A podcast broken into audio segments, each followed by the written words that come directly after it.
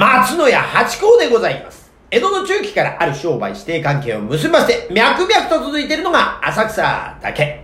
宝冠男の芸者でございます。そして今日も私の相方の箱屋中馬帰りです。よっありがとうございます。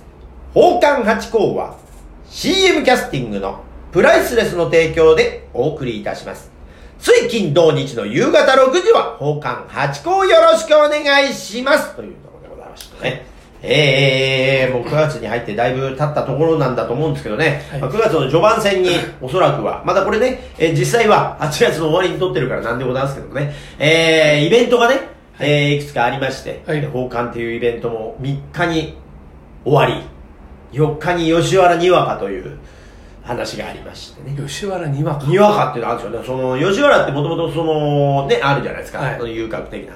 で、そこでお祭りで、八作の時期、まあこの時期ですよね。八作の時期にそういう宝冠衆が、まあにわか芝居として、で、あのお芝居を、砕けたお芝居を、をするというのがあって、その風習があって、それをまあ、えー、7、8年前に、その吉原の商店街さんが、商店会かな？なんかその観光協会の方かな？があ復活してくださって、それこそあの人間国宝の田添、もう田添先生、お囃子のね、えー方とか、あとは芸人さんもいらっしゃったり、落語家の師匠方がいらっしゃったりだって、で、もともとは公民館でやったのが、今、吉原のね、金村さんという、えー、馬の馬肉の鍋の、あうん、お店でやってて、昔はその公民館だったんでもう100人ぐらい呼んでたんですけど、やっぱりそのコロナでもって人が呼んじゃいけませんよってんで、まああの安全のためって2、2 30人ぐらいに絞って、まあその馬鍋屋さんでご覧いただこうという会になってですね、これがまた楽しみで。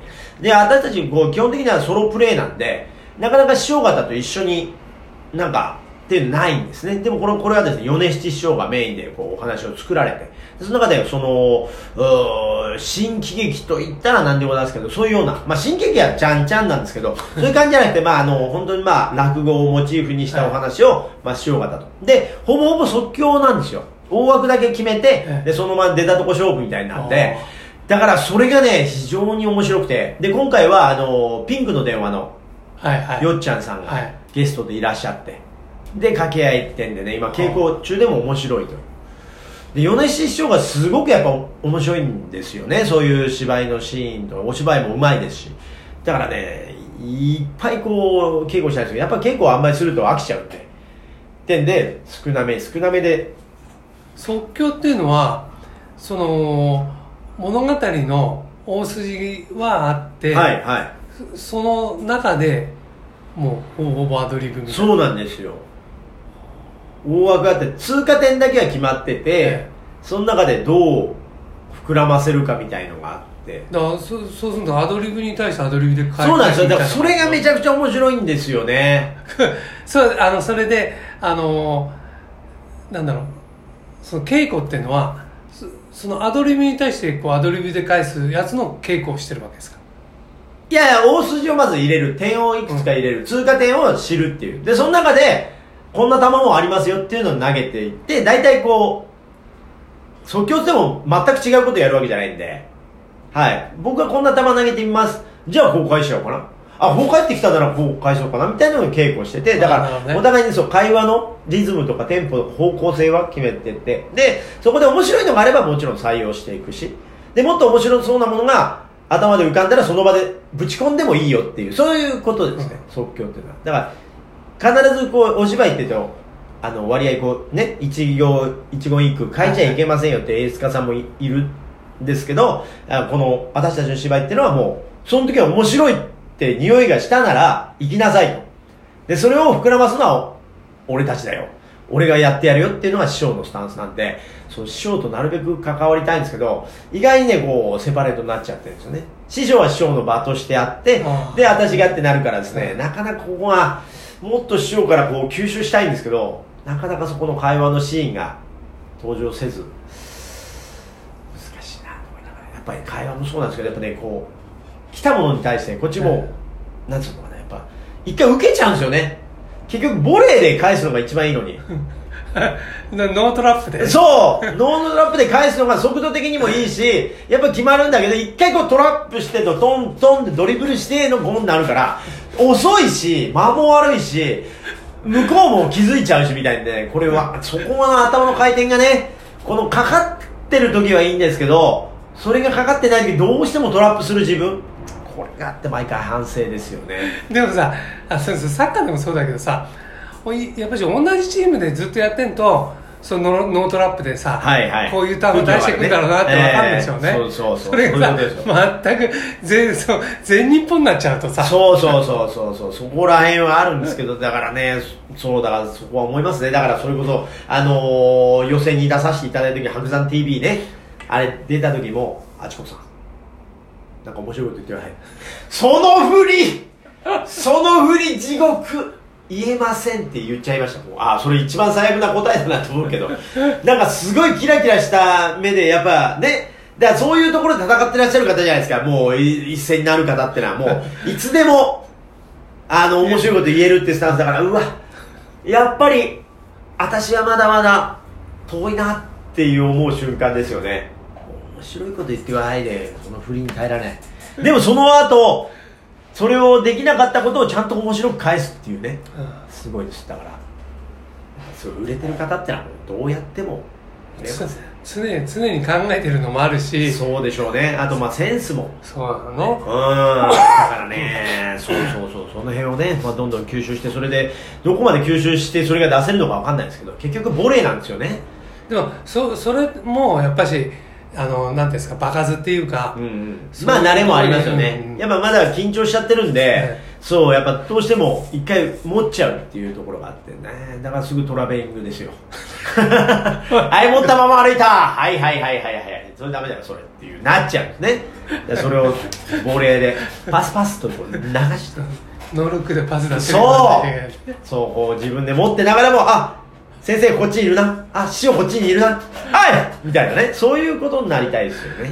ねえー、っていうのは思いながら稽古してます大変ですねいやいやでも楽しいでもそうやってイベントがね来るとそうやって師匠方とこう直接あのー指導っていうふうには指導じゃなくて背中を見てとかこういうふうに返したら面白いんだよっていうのを知れるっていうことに関してはそうイベントがこう戻ってきてくださると嬉しいなってんだね、えーなるべく多くその米七師匠というね大師匠なんです。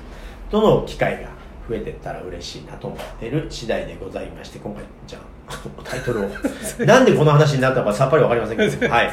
えっと今回は、はえー監督、うん。えー大会社の社長、うんうん。総理大臣。うんうんうん。なってみたいのはどれでしょう？どっちにしても偉くなっちゃってますね。いや私のスタンス的にはもうどれにも当てはまんないですよ。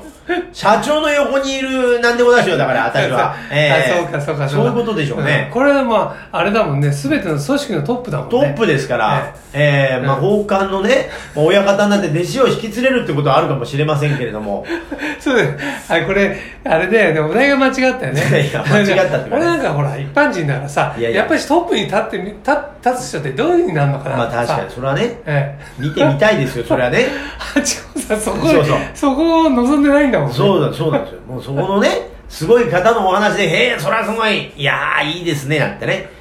そう、そこなんです。そうか。これ失敗したね。しばえ、中馬さん的には？僕僕はですねこれ全部こうあれだよね、うん。責任が重いじゃないですか、まあ、それはそうですよ。責任が重いからこそ、まあ、面白みもあって。ええ、だからあの総理大臣ってね、うん。まあ、日本で言ったら、うん。その国のトップなわそうですよけじゃないですか。えでこうこうなってみたいですよね。えまあ、そうですね。どうどういうどどういうなんなんていうの？生活っていうかどういう責本当にね。任っていうかね。本当でも逆に言ったら上に立つ人って怖いですよね。だからそ、うん。じゃあ総理大臣になりました。じゃあみんな全員国民は裸足で歩くようにっていう法律をやります。内閣決めましたって言ったらみんなが裸足で歩かなきゃいけなくなるっていうその影響力？怖いですよこれだからあのほらあまあこの話はやめよう、うん、この話。わかんない。何を飲み込めたかわかんないけど もしも喋りたい場合は自分の時間がねね。今ね発表したい場がありますから。そうそうそうそう。なんかなんでしょうか？何を飲み込んだか、めちゃくちゃ気になるじゃあ、いつかちょっと土曜日話してください。それね。いつかのあれですっていう話でね。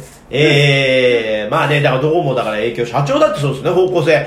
社長が判断間違えると、急にこう、株価が下がり、えっていうことあるじゃないですか、実際に。